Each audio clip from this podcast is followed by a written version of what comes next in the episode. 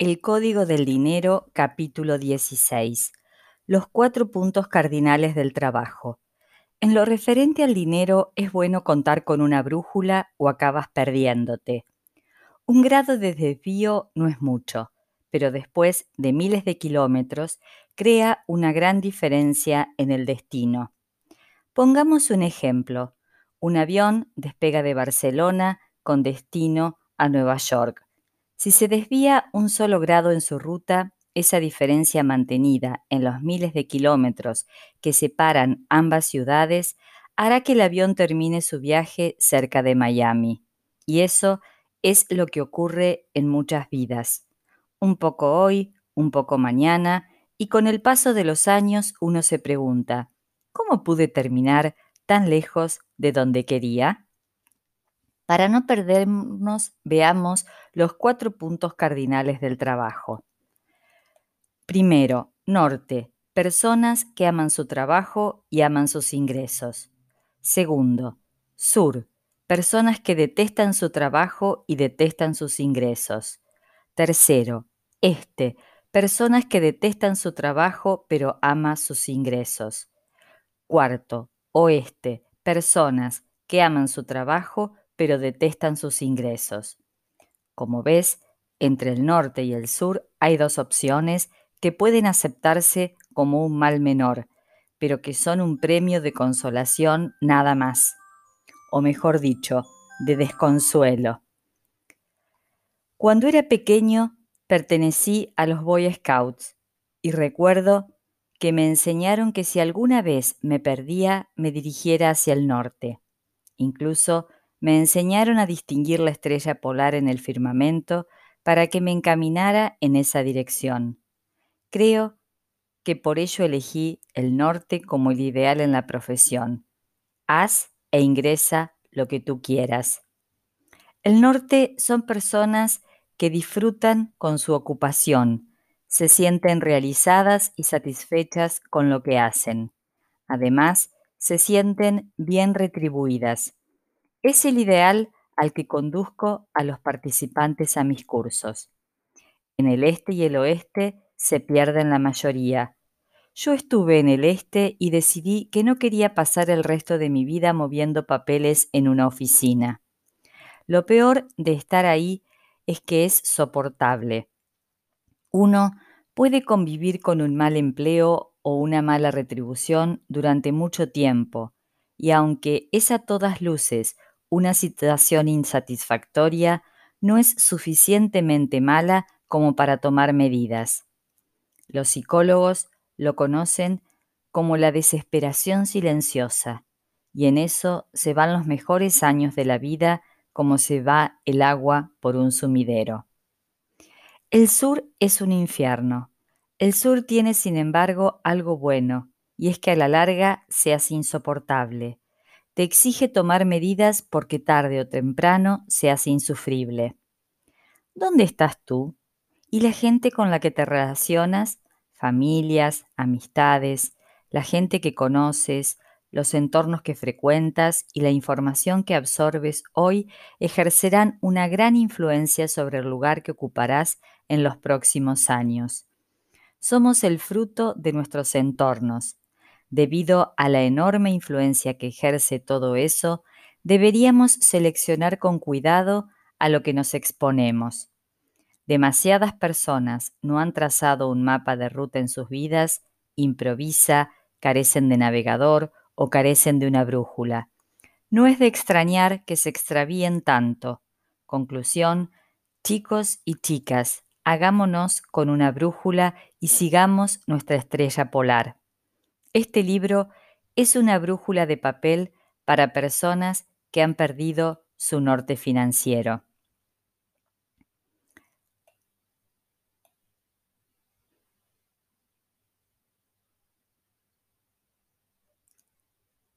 El Código del Dinero, capítulo 17.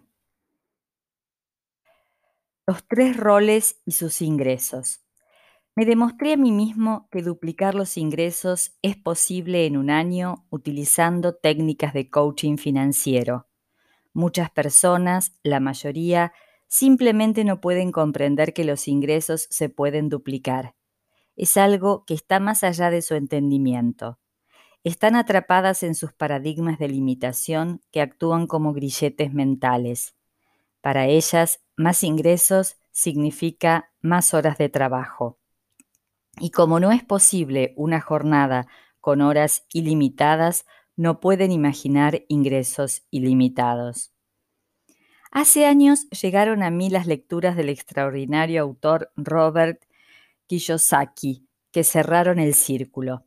Aprecio su genial trabajo, aunque cuestiono su exclusivo enfoque en el mercado inmobiliario. He escrito este libro para proporcionarte pautas que te ayuden a conseguir el éxito en cualquier actividad económica. Lo que sigue en este capítulo es una síntesis de algunas de sus enseñanzas bajo mi punto de vista y según mi experiencia particular como emprendedor. En esencia, los tres roles son tres tipos de mentalidades, valores y actitudes respecto al modo de generar ingresos.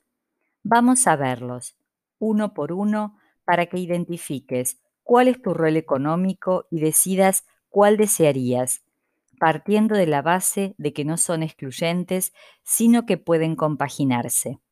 Los tres roles. Primero, empleado o asalariado. Segundo, autoempleado o autónomo. Tercero, emprendedor o empresario.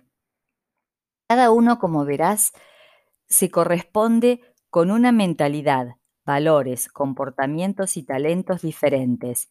Ingresar en cada uno de los tres roles supone realizar un cambio profundo y esa es la razón por la que una vez elegido un rol, cambiarlo no es sencillo. Veámoslos uno por uno. Primero, empleado o asalariado. Tener un empleo es un buen punto de partida profesional, pero a largo plazo es más seguro ser propietario de tu fuente de ingresos. Por varias razones, un empleo no proporciona ni libertad ni independencia financiera. Aún así, la mayoría de las personas se emplean en una empresa que compra su tiempo a cambio de una nómina. Hubo un tiempo en el que existían empleos seguros y de por vida, cosa que no sucede hoy. Obviamente, hay empleos bien pagados, aunque no por eso dejan de ser empleos con las limitaciones que supone.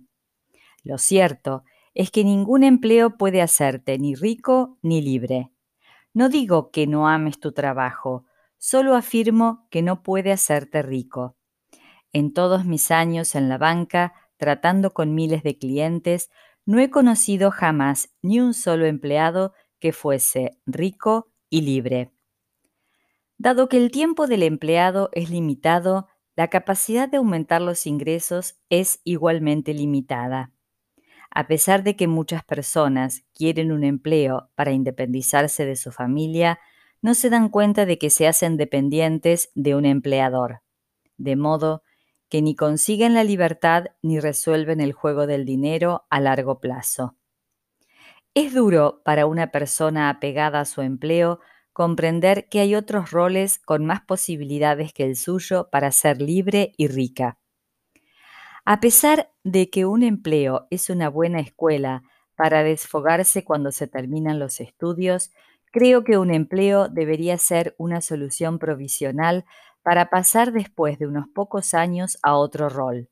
En pocas palabras, tener un empleo es bueno para ganar experiencia, hacer contactos y empezar, pero no hay que olvidar que hay roles mucho mejores. Segundo, autoempleado o autónomo. Cuando una persona ya tiene bastante de trabajar para otros, decide ser autoempleada o autónoma. Es el caso típico del técnico que crea su pequeño negocio. Este rol es más prometedor que el de empleado, aunque no nos engañemos, tiene también sus limitaciones. Es mejor que ser empleado, sin duda, pero es peor que ser emprendedor. De entrada, es obvio que satisface su ansia de libertad. Ahora el autónomo no depende de nadie más que de sí mismo. Pero ese afán de independencia puede convertirle en esclavo de su propio negocio. Siendo realista, muchos autoempleados no poseen un negocio, sino un trabajo con apariencia de negocio. ¿Cuál es la diferencia? Si el autoempleado deja de trabajar, deja de ingresar. Si tuviera un negocio de verdad, eso no ocurriría. Los autoempleados deberían tener claro que ser autónomo es un paso intermedio, provisional, hacia el tercer rol, emprendedor. Una persona que se hace autónoma debería trabajar desde el primer día para dejar de serlo, es decir, para crear un sistema que le libere de trabajar en su propio negocio. Por experiencia, sé que muchos autónomos no dan el paso de crear un sistema eficiente y son víctimas de un exceso de trabajo que les agota. El mayor riesgo del rol de autónomo es seguir pensando como un empleado, ejecutar tareas anodinas y no pasar a pensar como un emprendedor, crear proyectos asombrosos. El autoempleado cree que todo lo que debe hacer por sí mismo, porque ¿quién mejor que él? Lo malo de pensar así es que le exige ser un experto en demasiadas cosas y mucho tiempo. Si trata de ocuparse de todo, los resultados serán desastrosos. El autónomo debería aprender a delegar en un equipo o subcontratar profesionales externos para así poder acceder a su siguiente nivel. Lo que pueda subcontratarse y no sea un elemento diferencial debe subcontratarse. Los mejores negocios subcontratan casi todo, la producción, la logística, el papeleo, en realidad hacen poco, pero es lo que marca la diferencia. No te engañes pensando que al subcontratar persiguen ahorrar dinero, nada más. Lo que buscan es ganar tiempo y calidad. 3. Emprendedor o empresario. Este es el rol que conduce a la verdadera libertad financiera. A pesar de que puede parecer muy inseguro, es el que mayor seguridad ofrece si se hacen las cosas bien. Ahora el profesional ya no depende de otros como empleado, ni de sí mismo como autoempleado, sino de un sistema que le proporciona libertad e ingresos variables sin límites. Antes de seguir, quiero señalar que no estoy aconsejando tener un negocio solo para ganar dinero. Lo aconsejo sí para disfrutar, ser independiente, creativo y servir a los demás. Si todo esto no ocurre, no veo ningún interés en tener un negocio. El ser humano necesita comprender que su principal deber es ser feliz, no ganar dinero. He descubierto que cuando disfrutas ganas más que cuando no. Se ha comprobado que entre los que dicen, trabajaré duro en cualquier cosa y cuando tenga dinero haré lo que me gusta, apenas hay ricos. En cambio, la riqueza es el denominador común entre los que dicen, haré lo que me gusta desde el principio y el dinero ya llegará después. Por eso no recomiendo perseguir el dinero, sino buscar satisfacción propia y ajena, y entonces el dinero llega como un río caudaloso. Se trata de algo más grande que un negocio. ¿Puedes imaginarte? Lee y entorna tus ojos hacia arriba y a la derecha. Un gran espectáculo, el tuyo, un estilo asombroso, tu marca profesional, un circo de tres pistas donde ilusionas a tu audiencia, sacudir un mercado, el tuyo, y cambiarlo para siempre, un proyecto memorable que te haga sonreír. Ahora que conoces los tres roles, es hora de preguntarse, ¿En qué rol están tus familiares y amistades? ¿Y tú? ¿En cuál estás? ¿Y en cuál quisieras estar? Cuando respondas a estas tres preguntas podrás ver el poder de la influencia de tu entorno. Quiero que comprendas que vivimos rodeados de atmósferas mentales que nos influyen. Todo afecta a todo. Pero, ¿estás jugando el juego económico que quieres jugar? Lo seguro es que tu entorno influyó en tu modo de ganarte la vida actual. Pero ¿te has preguntado si eso es lo que tú quieres? Piensa en ello. Theodore Roosevelt lo pilló hace mucho. Es mucho mejor atreverse a cosas muy difíciles, conquistar triunfos grandiosos, incluso amenazado por el fracaso, que alienarse con los espíritus mediocres, que no disfrutan mucho ni sufren mucho, pues viven en una penumbra donde no conocen ni victorias ni derrotas. Esto vale para mí, para ti, para todos. Los dos primeros roles son una escuela para acceder al tercero, que en realidad es el único que proporciona libertad financiera. Como ya dije antes, es imposible ser libre y rico con un empleo y difícilmente siendo autoempleado. Para conseguirlo, es necesario crear un sistema de ingresos variables múltiples, activos y pasivos. Deja de repetirte que no puedes. Date cuenta de que el éxito en los dos primeros roles puede incluso ser contraproducente, pues cuanto más éxito tiene un empleado o un autoempleado, más trabaja y menos tiempo libre tiene. Todo lo contrario de lo que ocurre en el tercer rol, emprendedor, en el que cuanto más éxito tiene, de más tiempo libre dispone. Lo que estás descubriendo es que cambiar de trabajo no cambia tu economía, pero cambiar de rol no solo lo hará, sino que además cambiará tu vida. A las personas que desean cambiar de rol económico, siempre les recomiendo que mantengan su empleo actual y empiecen su negocio personal a tiempo parcial, en horas libres y desde su casa, porque sé que toma tiempo crear una nueva fuente de ingresos. ¿No tienes tiempo? Te aseguro que si exprimes tu agenda hasta que te suplique piedad, sacarás alguna hora extra al día.